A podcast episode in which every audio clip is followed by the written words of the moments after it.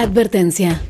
Este podcast es presentado por una chaparrita que se autodenomina jarochilanga o chilanjarocha, por lo que puede contener algunas palabras pícaras o lenguaje florido. Si usted está acompañado de algún niño, escuche este podcast en otro momento. Gracias por su atención y que comience el viaje.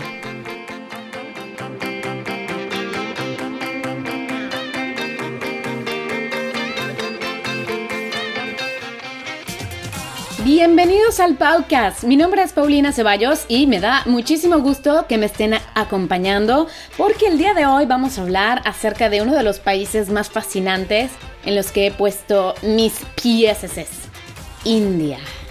Yo creo que hasta el mismo nombre te dice algo, ¿no? Como que el mismo nombre ya suena acá de ah, India.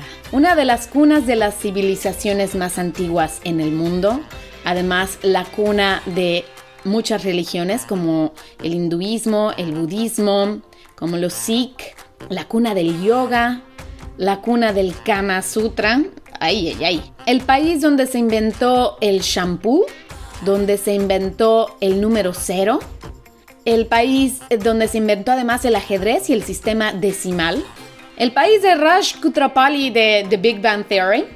El país donde las vacas con todo y sus ubres son sagradas el país donde se produce el mayor número de películas, muchísimas más que en Estados Unidos, pero obviamente con un presupuesto mucho más bajo. No todas son al estilo de Slumdog Millionaire, pero sí hay muchísimo de Bollywood. El país que alcanzó su independencia en 1947 gracias al movimiento de antiviolencia de un hombre muy delgadito pero muy sabio llamado Gandhi.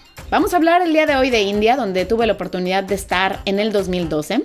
India es el séptimo país más grande del mundo y es el segundo más poblado después de China. Incluso es el segundo país donde más se habla inglés. Bueno, pues es que India estamos hablando que la población es de un billón punto uno o dos.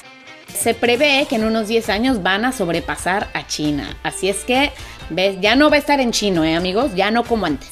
¿Por qué visité India? En el 2012 terminé mi máster en Italia y dije, bueno, esto hay que celebrarlo, por lo que me lancé a India con una amiga. Originalmente yo me iba a ir sola y después le conté a esta amiga que es italiana, que se llama Chiara, que me iba a ir a India. Ella es súper fanática del yoga y me dijo, no, pues yo me vengo contigo. Y yo, pues órale, ¿no?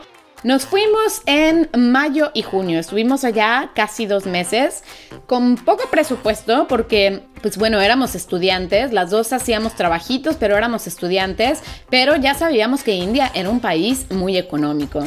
La verdad es que nos la pasamos muy bien, visité, híjole, el norte de India, porque es muy difícil conocerlo todo en solo 50 días. Y sí estuve de pisa y corre en algunas ciudades, lo cual normalmente no hago, pero también me quedé en muchas otras ciudades por una semana, cinco días, donde nos gustó y donde disfrutamos más. India es un subcontinente, es enorme, es imposible conocer todo en poco tiempo y la verdad es que ya no soy tan fan de, hacer este tipo de tours donde llegas a un lugar por un día y te vuelves a ir y sobre todo en las condiciones que existen en India donde hace muchísimo calor, hay muchísima gente y además eh, no todo está tan limpio. Bueno, ¿qué visité? Llegué a Delhi, el aeropuerto está padrísimo porque tiene unas eh, manos enormes que están haciendo mudras, es decir, unos símbolos con la mano que eh, cada uno representa una cosa distinta. Llegamos a las 6 de la mañana, así es que el calor no estaba tan mal. Y nos fuimos al hotel, ya habíamos contratado un taxi, llegamos y, oh my god, la realidad. Pero eh, a mí me encantaba, me encantaba todo eso. De Delhi nos fuimos hasta Kashmiri, o Kashmir, donde llegamos a una ciudad después de un maratón de 14 horas en tren, 8 horas en jeep y luego dos lanchas. Creo que salimos a eso de las... En, la mañana, no más bien, el tren salió por la noche, llegamos en la mañana a una ciudad llamada Jammu y llegamos hasta en la noche a Srinagar. Como íbamos pobres, ya se lo dije, no pudimos tomar el avión, entonces tuvimos que hacer todo esto y eso merece otro podcast, la verdad, contarles todas las historias de esa, de esa aventura kashmiri. Todo este maratón de viajes, sin embargo, valió muchísimo la pena porque llegamos a una ciudad llamada Srinagar que es espectacular. Todas las casas son de madera y son casas construidas en un lago, es decir, que están los postes y ahí tienes las casas encima del lago, todas eh, de madera con unos adornos increíbles. Todas las casas estaban preciosas. El lago tenía flores de loto y alrededor tenías el Himalaya. ¿Cómo te movías? En una especie de, de, góndolas o en una especie de chinampas para nosotros los mexicanos, pero indias, así, todas decoradas, súper bonitas. Y de repente pasaba el de al lado que te vendía flores y pasaba otra persona que te vendía algo de comida, pero no era tanto como Xochimilco, tampoco se crean así. Ahí realmente había escuela, había la oficina de correos, el supermercado, todo así en una casa sobre el lago. Fue una de las mejores ciudades que, conocí. Después de eso nos fuimos a Rishikesh, que es famosa porque los Beatles se fueron a hacer yoga por ahí. E incluso visité el ashram donde ellos estuvieron. Ya está cerrado al público, pero lo puedes ir a ver desde afuera.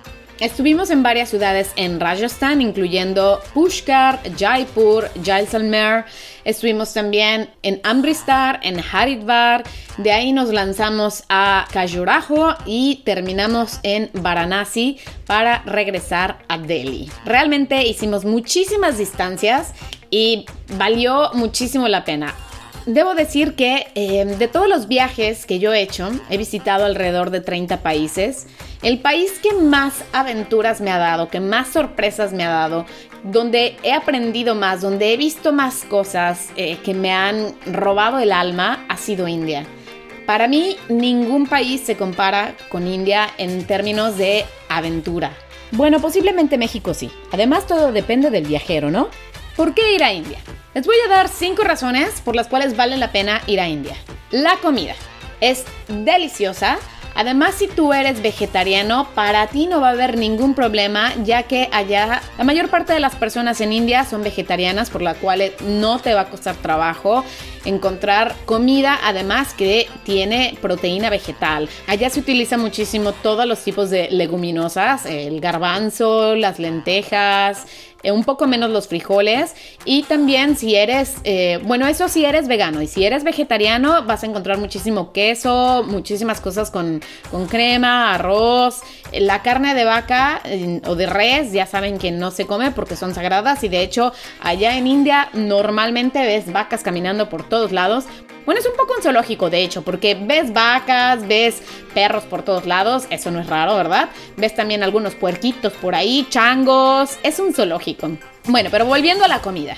Es muy muy rica, utiliza muchísimas leguminosas o legumbres secas y muchísimas especies comino, canela, jengibre, cardamomo, la cúrcuma. Los dulces que puedes comer también llevan muchas eh, especies como el azafrán, el cardamomo, agua de rosas. Y un dato curioso acerca de la comida es que ellos no utilizaban el chile, sino que fue llevado por los portugueses en el siglo XVI. ¿Y saben de dónde lo sacaron los portugueses? Bueno, pues de México. Así es que la comida hindú es picante gracias a nosotros los mexicanos. Alguna vez vi un documental donde se veían los chiles más picantes del mundo y el más picante no es mexicano, sino hindú. Pero no se preocupen, también es posible comer cosas no picantes. Obviamente la cocina en India cambia dependiendo de la región. Por ejemplo, en el sur utilizan más la leche de coco, el aceite de coco, pero les puedo asegurar que es riquísima en todos lados. Punto número 2. ¿Por qué ir a India? Porque es económico viajar allá. La moneda en India es la rupía. El cambio de moneda es de 3.30 rupías por cada peso mexicano. Un euro son 75 rupías y un dólar americano son 63 rupías. Normalmente puedes hacer una comida de un plato fuerte y todo por 100 rupías. Y eso ya estamos hablando de que estás comiendo bien, ¿no? Comer decentemente. Pero si vas por la calle y te comes una samosa, la samosa te puede costar 10 rupías. Es decir, unos 3 pesos mexicanos. La samosa es una, una especie de empanadita que está rellena con carne y está frita. También existe la versión vegetariana con verduras picadas y puré de papa, obviamente todo muy especiado, pero bien sabroso. Entonces, si te la vives comiendo solamente de, de la calle, puedes gastar muy, muy poco. Una noche en un hotel te puede costar desde 300 a 500 rupías, algo económico. Nosotros nos quedamos también en algunos ashrams en la parte de Rishikesh, eh, donde pagamos un poquito menos. Transporte.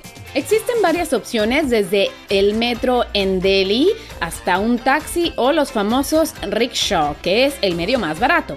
Te puede costar de 10 a 60 rupias. ¿Qué es el rickshaw? Es la moto que trae como que su transporte atrás, ya saben, su cochecito para que puedan ir sentadas ahí las personas. Hay que negociar, hay que regatear, porque ahí siempre a los turistas les van a querer ver la cara. Bueno, entonces es muy, muy, muy barato ir a India. Así es que vale la pena. Ya estando allá vas a gastar muy, muy poco. Punto número 3. ¿Por qué ir a India? Porque su cultura es totalmente distinta a lo que conocemos en el occidente. Bueno, no todo, pero muchísimas cosas sí. En India aún existen las castas. Aunque ya fue declarado como ilegal, esta cuestión de las castas es muy interesante porque incluso no se pueden relacionar dos personas de una casta distinta y incluso escuchas historias de amor tipo Romeo y Julieta porque son de castas distintas. Entonces, tu vida va a estar determinada por la casta en la que naciste. Y si eres un pescador y tienes dos botes y el otro pescador tiene un bote, ya son de castas distintas. En India vas a, vas a conocer todo esto, vas a escuchar acerca de los matrimonios arreglados, todavía existe todo eso.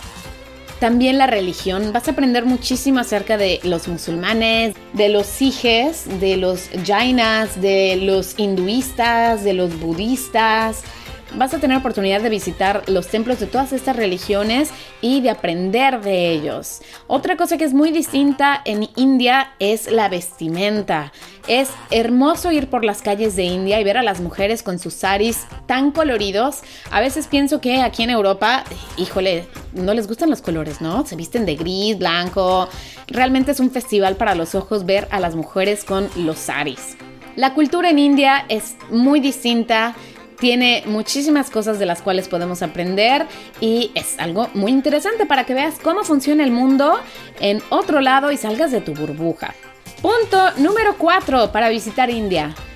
Su arquitectura, sus paisajes y su fauna. En India puedes visitar desde el desierto hasta la jungla o las montañas.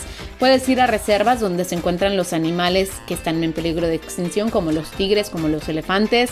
Puedes ir también a parques naturales. Y si te gusta la arquitectura, hay una lista interminable de cosas por ver, empezando por el Taj Mahal, que es uno de los templos más hermosos que existen en el mundo, todo hecho de mármol y de hecho recomiendan visitarlo, ya sea en la madrugada cuando está amaneciendo o en el atardecer, ya que la luz pasa a través del mármol y hace un efecto espectacular. Solamente no visitarlo los viernes porque es un templo musulmán y los viernes están cerrados para los turistas. Otros de los templos que puedes visitar en India está el Templo Dorado o el Golden Temple en Amritsar de la religión de los Sijes o en Calcuta el Memorial de Victoria eh, los templos eróticos de Khajuraho. De veras que eso sí los recomiendo muchísimo.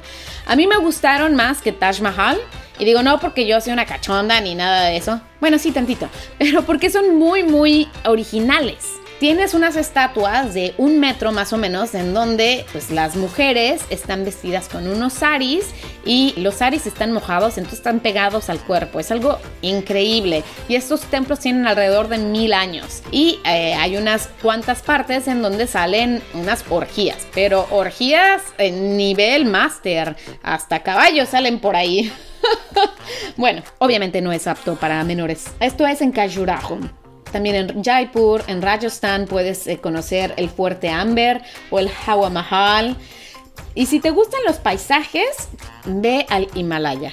Es una de las experiencias más hermosas que he tenido en mi vida y donde he visto uno de los cielos más estrellados de mi vida. Punto número 5. India te ofrece experiencias únicas. Ya sea que visites alguno de los festivales religiosos, por ejemplo, el Ganga Arti en Haridwar, que se hace en el, en el río Ganges, en donde por la noche todo mundo hace unas ofertas para el río con una florecita, unas, una velita. Puedes hacerlo tú incluso como turista. Y el río va llevando todas esas flores, todas esas velas, mientras la gente está pues ahí reunida, tanto un poco cantando como un poco rezando. Es una energía increíble o Varanasi, donde según el hinduismo, si tú mueres ahí o si tú vienes cremado ahí, ya no vas a reencarnar. Entonces las cremaciones suceden al aire libre y tú puedes ver cómo son es algo impactante. Eh, no es nada macabro porque los cuerpos están cubiertos y además les ponen madera de sándalo, por lo cual no huele mal, pero sí es un concepto totalmente distinto a los funerales que tenemos, por ejemplo, en México, donde todo está cerrado, donde si no conoces a la familia del difunto no puedes ir, o si no conoces al difunto, pues no es de buen gusto ir. Allá está abierto para todo el mundo. Allá se visten de blanco, nosotros nos vestimos de negro. Allá las mujeres no pueden estar presentes en la cremación. Estas cremaciones de los cuerpos tienen unas cuantas excepciones, ya que los animales no pueden ser cremados, las personas santas eh, no pueden ser cremadas, es decir, los yogi, las personas pues religiosas, como digamos el equivalente a eh, los sacerdotes, ¿no? en la religión católica, ellos no pueden ser cremados y tampoco los niños y por ende mm, tampoco las mujeres embarazadas. Ay, tampoco los leprosos, es verdad. ¿Qué hacen con estas personas? Bueno, las envuelven en unas telas, les ponen unas piedras muy pesadas y las avientan al Ganges. Tú puedes ver de repente una vaca flotando en el Ganges, porque también las vacas, acuérdense que son sagradas, y al mismo tiempo ves al lado unos cuantos niños por ahí nadando. Es uno de los ríos eh, más contaminados del mundo, el Ganges, por pues todas estas prácticas, pero pues es uno de los ríos considerados más sagrados en el mundo. Vale la pena ir y vale la pena ver esto. Además de Varanasi, si a ti te gusta la fiesta, te puedes lanzar a Goa. Si te gustan los festivales, existe el Festival de Holi, que celebra la victoria del bien sobre el mal, que es también conocido como el Festival de los Colores, en donde la gente se avienta pintura en polvo y agua por todos lados, entonces hacen fiesta, ahí bailan, es algo muy muy padre, la verdad es que yo no lo vi, pero me hubiera encantado verlo. Tienen también el festival para Ganesh, para uno de sus tantos dioses. Tienen también un festival para los camellos en Pushkar, donde los visten, donde los decoran acá padrísimo. Tienen un festival de los templos en Kerala, donde hay un desfile de elefantes que están igual con muchos ornamentos. También hay mucha música. India vale muchísimo la pena pero lo que sí puedo decir es que tal vez no sea para todos. No es un país donde vas simplemente de turista a pasártela bien. Es un país donde tienes que tener un poco de resistencia. ¿Por qué? Porque no es eh, uno de los más limpios del mundo. Y miren, yo soy mexicana y vengo de un país en donde también nos falta cultura para no tirar basura, donde también no es todo lo más limpio, ¿no? Nos falta por ahí. En India todavía hay muchos más problemas porque no tienen todos acceso a una recolección de basura. De hecho, en muchas partes no existe un sistema de recolección de basura. Entonces la limpieza es algo que si a ti no te gusta ver montañas de basura por la calle, tal vez no es India para ti. No lo vi en todos lados, pero sí eh, lo llegué a ver. Además de que en India existe algo que se llama eh, la defecación al abierto. Es decir, que pues van a ser del número 2 en la calle, en, no lo sé, en las vías del tren, en los ríos, en donde se pueda. ¿Por qué? Porque no tienen un baño en casa. Una de cada dos personas hacen del 2 afuera. Y a causa de esto, pues imagínense todas las bacterias que existen, 200.000 niños mueren al año a causa de enfermedades derivadas por pues esta práctica, ¿no? Otra cosa que es difícil de digerir en India es la pobreza extrema. Mm, los hindúes no sufren tanto por su pobreza, en realidad sonríen mucho y los ves bastante bien, porque ellos aceptan que así les tocó nacer y quieren vivir lo mejor posible para en su siguiente vida, cuando reencarnen, les toque una mejor vida, ¿no? Pero eh, no es fácil ver cómo niños vienen detrás de ti, siguiéndote por cuadras y cuadras para pedirte dinero. No saben inglés, pero saben decir la palabra money. Es muy difícil ver a sus niños y si vieron alguna vez la película de Slumdog Millionaire, podrán ver cómo a muchísimos niños que los ponen a mendigar en la calle realmente son forzados y eso existe también, aunque también existe niños que lo hacen sin que los papás sepan que si los papás se enteran, bueno, se enojan con ellos porque no tienen que andar mendigando. La pobreza es algo que no puede escapar de tus ojos cuando estás en India. Te siguen tanto, te mendigan tanto, que puede ser difícil, además de que te, te parte el corazón. Ves niños y ves señoras enfermas con sus bebés enfermos. No en todos lados, repito, pero lo llegas a ver. Y una de las cosas también que puede ser difícil es el acoso hacia las mujeres. Yo sufrí de tres acosos en India y afortunadamente no pasó nada más grave que una agarrada de chichis, que no fue para nada placentera, pero pues sí te ven con un poquito más de morbo. Y bueno, nada más falta leer todas las noticias para darse cuenta de el acoso sexual que sufren las mujeres, de todas las violaciones, asesinatos, es una cosa muy muy triste. Ese lado B de India no me impidió visitar este país y no me impidió amar ese país. Vamos a cerrar el podcast con unos consejos para los que quieran planear su viaje a India. Se necesita visa para visitar India, así es que tramítala con anticipación, ya sea que vayas con una agencia que te organice todo o que tú decidas organizarlo todo por ti mismo. El transporte en India tienes de tres. Ya sea que te vayas en tren, ya sea que rentes un coche con todo y chofer.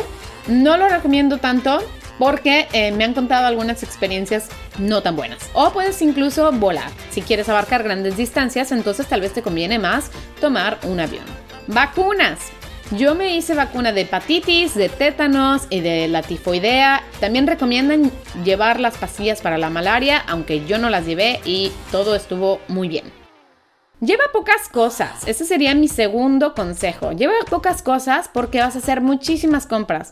Hay cosas padrísimas y es todo súper barato. Las mujeres se van a dar vuelo con los vestidos de seda, faldas de seda, que están súper baratos. Costaban el equivalente a 5 euros. O sea, estábamos hablando de 100 pesos y los diseños son padrísimos. Punto número 3. Cuida lo que comes sí hay que tener cuidado con algunas cosas. Obviamente siempre tomar agua embotellada, tratar de no tomar bebidas que lleven hielo, preferir cosas fritas también eso es muy bueno porque al freír las cosas las bacterias se mueren y llevar medicinas eh, ya sea para la diarrea o para la indigestión gel antibacterial también es algo muy muy bueno.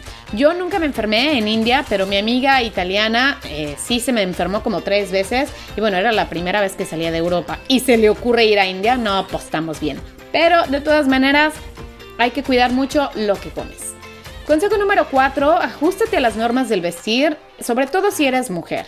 Por favor, no lleves escote, no lleves minifalda. Y como ya te lo dije, lleva pocas cosas porque seguramente te vas a comprar cosas por allá. Yo me compré varios saris que después usaba yo de vestido y están preciosos.